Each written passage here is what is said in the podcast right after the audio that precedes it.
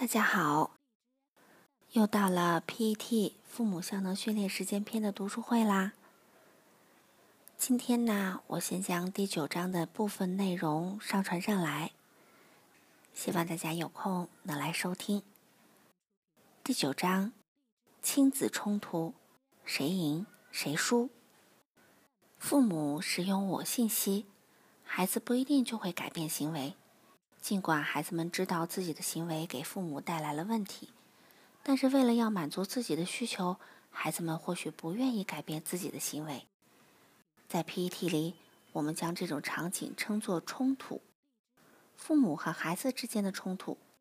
这是问题归属于双方，因为父母和孩子都有利益诉求。这种带来双方冲突的行为处于行为窗口的最下方，如图九杠一所示。有一些孩子带来的不可接纳行为已经通过我信息的方式解决了，有些行为依然存在。我信息不再起作用，这些行为就会带来亲子关系的冲突。面对这样的亲子关系的冲突，该如何解决？我们需要采用化解冲突的方法。在 PET 课程中，我们将称作共赢的办法教给父母。这个方法在我的第一本 PET 书中。讨论的很详尽，在这里我将会回顾一下这个方法所涉及的元素，并将其与父母们参加课程之前采用的两种解决冲冲突的方法进行比较，并进而讨论为何父母们会觉得接受这种新的方法不太容易。最后，我会给出一些关于这种方法的新的观点和视角，从而帮助父母们更好地理解和接纳这种方法。一，为什么父母们不愿意使用共赢方法解决冲突？许多父母能够很快理解积极倾听，并通过学习成为一个好的倾听者，收获颇丰且毫无损失。父母们也很喜欢我信息技巧，通过这种技巧，父母可以很有效的让孩子改善自己那些给父母带来麻烦的行为。但是共赢这个解决冲突的方法却不太容易被父母接受。事实上，父母之所以会怀疑这种方法，是因为它会让父母们放弃一些东西，那就是他们的影响、权威、权利和父母的特权。因此，共赢会挑战父母一些根深蒂固的传统观念。这种方法也并不为父母们所熟悉。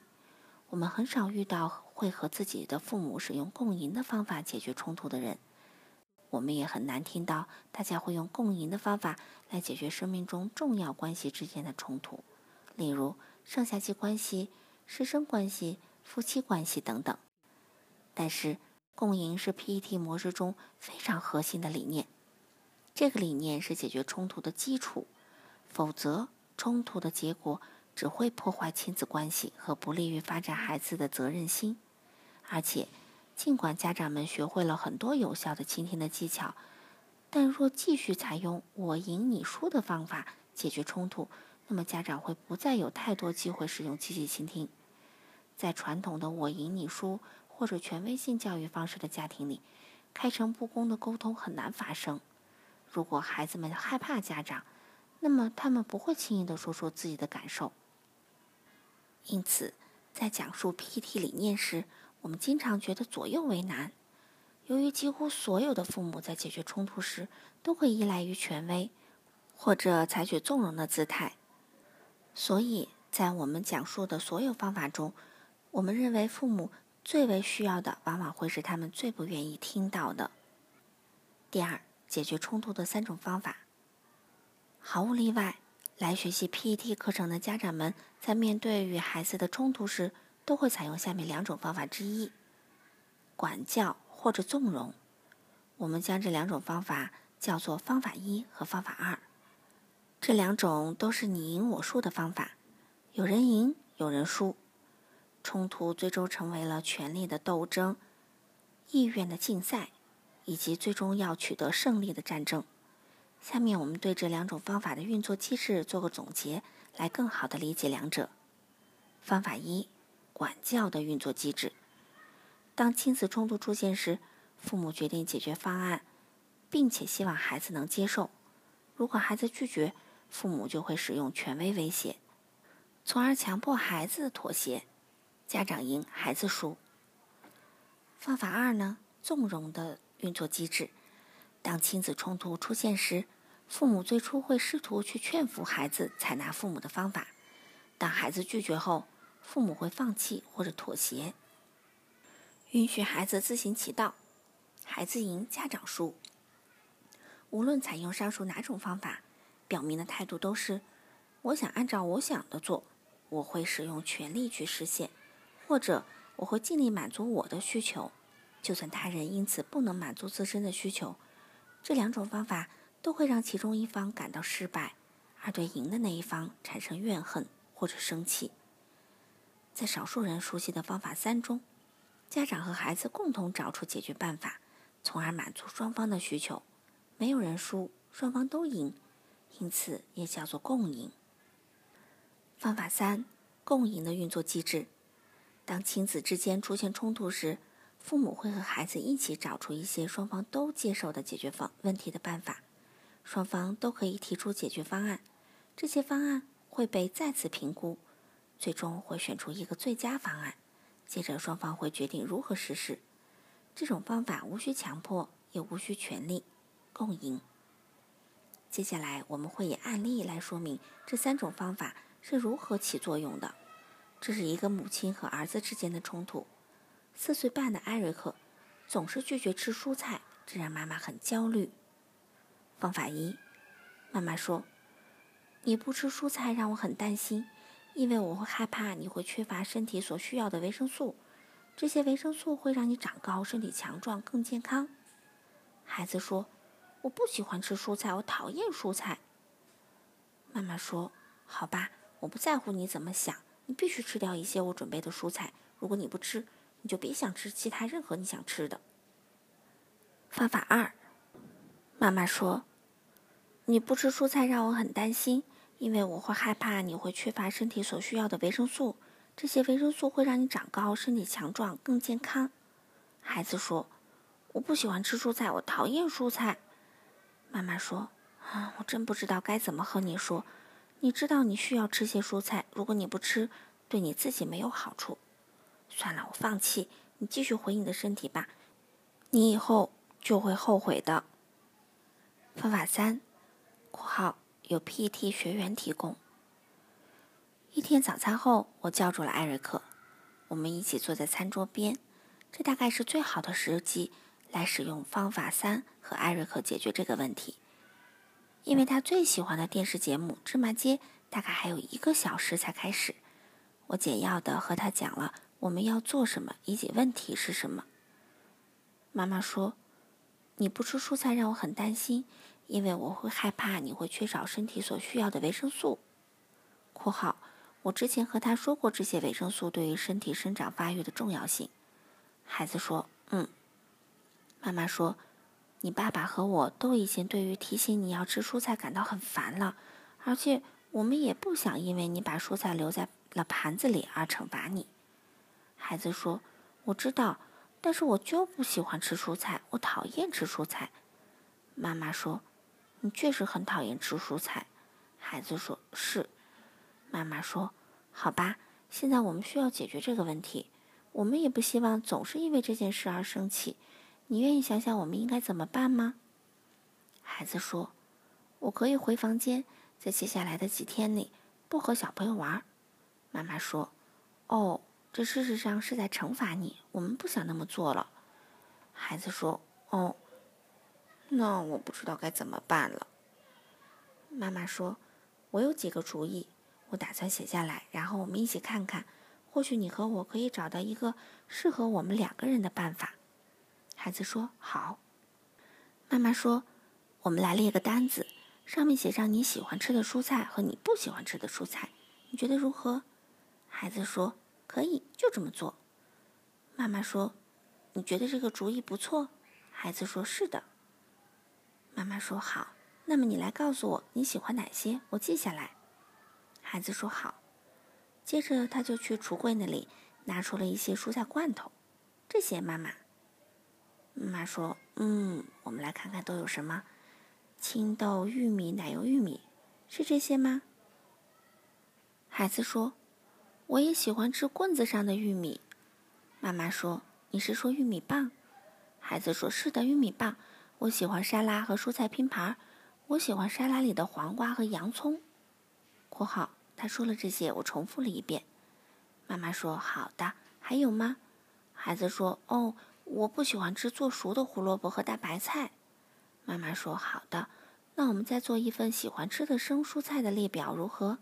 孩子说：“好啊。”妈妈说：“好的，你同意。”孩子说：“另一个单子我不喜欢的。”接着，他用手指指着那。妈妈，他开始命令我写下来：“艾瑞克不喜欢豆子，不喜欢豆子和胡萝卜。”妈妈说：“好的。”接着我重复了整个清单。他再次确认清单没有错。孩子说：“妈妈。”（括号他又开始命令我写下来：“妈妈不能忘记艾瑞克喜欢什么和不喜欢什么。”我按照他说的一个字一个字写下来，并且重复念给他听。妈妈说：“好的。”还要写上：“艾瑞克会吃这份单子上他喜欢的蔬菜，不需要爸爸妈妈提醒。你同意吗？”孩子：“同意是什么？”妈妈说。同意就是你理解了我所说的，并且你觉得没有问题，能接受他们。孩子说：“好的，我同意。”妈妈说：“我把它放到哪里呢？”孩子说：“放在这里。”他把担子固定在了橱柜上，这样你就可以天天都看到它啦。妈妈说：“好的。”我让艾瑞克把担子固定在了那里。孩子说：“好主意，妈妈。”我们相视而笑。他开心的走去看他的电视了。与管教和纵容不同，共赢的方法是一个解决问题的过程。之前我们提到过，这个过程通常需要六个步骤：第一，界定问题；第二步，想出可能的解决方案；第三步，评估所有的方案；第四步，决定最佳方案；第五步，实施决定；第六步，追踪评估。能够有效的使用共赢方法的关键就在于遵循这六个步骤。虽然不一定都按照这个次序，但是父母和孩子一起来完成这些步骤非常重要，尤其是前五步。共赢方法也适用于兄弟姐妹之间的矛盾以及夫妻之间的矛盾。事实上，这是一个解决所有人际关系中出现的冲突的通用方式，个人之间、团体之间，甚至种族之间。在 PT 课堂里。父母们不仅会读到成功使用共赢方法的案例，也有机会在课堂上练习这种方法，用这种方法来解决模拟的冲突。通常，学员们会通过录音或者笔录的方式带来他们在家里试用的情况，而指导老师则会对其进行分析和评论。通过多年教授共赢方法，我们对父母们在使用这个技术时面对的困难。有了更深入的理解，有些父母们很难接受这个概念，并且真正的在家里开始应用。第三，解决家庭冲突的新视角。我们理解父母们为何会拒绝共赢这种非权力的方式，也知晓有些父母对于父母的权威及其在家中的地位会产生迷惑。父母们也发现自己陷入了非管教就纵容的圈中。我们现在更加理解，一旦开始想要去放弃管教时，父母们内心会产生恐惧。我们对共赢方法也做了一些调整，从而进一步改进和修正了 PET 模式。第一，管教带来的两难状况。如果去问一百位家长，孩子是否需要被管教，那么有九十九位家长会回复：当然。家长需要管教自己的孩子，这几乎已被普遍认可（括号）并且被维护着。如果有人怀疑这个理念，那么这个怀疑本身就已经会被大家觉得很可笑。但是我却觉得没有什么理念会比这个更容易让家长陷入困境。事实上，我已经非常确信这是一个非常危险的理念，它使父母与孩子开始疏远，并且会严重破坏亲子关系。许多父母之所以管教孩子，是出于良好的意愿，他们希望自己的孩子更富责任心、更可靠、更愿意体谅他人、更有礼貌、更加自信等。家长们仅仅只是不知道是否还有其他办法可以实现这些良好的意愿，所以他们采用管教的方式。但是，当他们发现管教并没有起到作用的时候，他们会决定要更为严厉的管教。就这样，直到孩子们开始反叛、报复或离家出走。父母们觉得自己需要使用这个管教，到底是什么呢？它意味着什么？韦氏词典中将管教定义为使用权力来惩罚，目的是改正和训练。管教一词的核心概念就是权力与权威，通过奖惩以权力获得对方的服从，并且使之执行命令。上级惩戒下属，训犬师训练狗，老师惩罚学生，父母管教子女，都属于管教。可是，他们从哪里得到这样的权利？当一个人拥有他人所迫切需要的奖赏时，他就获得了权利。老师手上握着分数，训犬师有饥饿的狗所需要的食物。当一个人可以给对方惩戒，使其痛苦或者不适的时候，权利也就表现出来了。教师能命令学生放学后留在学校。或者把他们送到校长办公室。训犬师能猛拉狗的颈链，让狗感到痛楚。奖惩的手段赋予了一些人权利，而权力正是让这些人可以比他人更有权威的基础。所以，当父母们说自己在管教孩子时，是在使用自己的权威，那么也就意味着家长是在使用奖惩。他们提供（括号）。或者承诺提供奖励，从而让孩子们按大人的想法做事。同时，他们也会使用（括号）或者威胁会使用惩罚来让孩子们别再做出不符合大人心意的行为。听起来很简单，是不是？实际上，通过奖惩来管教孩子，并不如听到的那么简单。这里会有很多陷阱，有些对于亲子关系甚至非常危险或者具有破坏性。父母们。终会耗尽他们所拥有的权利。当孩子们还很小时，父母们在权力上远超于孩子。他们拥有卓有成效的奖励方式，同时也掌握让孩子遵守命令的处罚方式。然后，随着孩子逐渐长大，父母们会逐渐用尽有效的奖励和强有力的惩罚手段。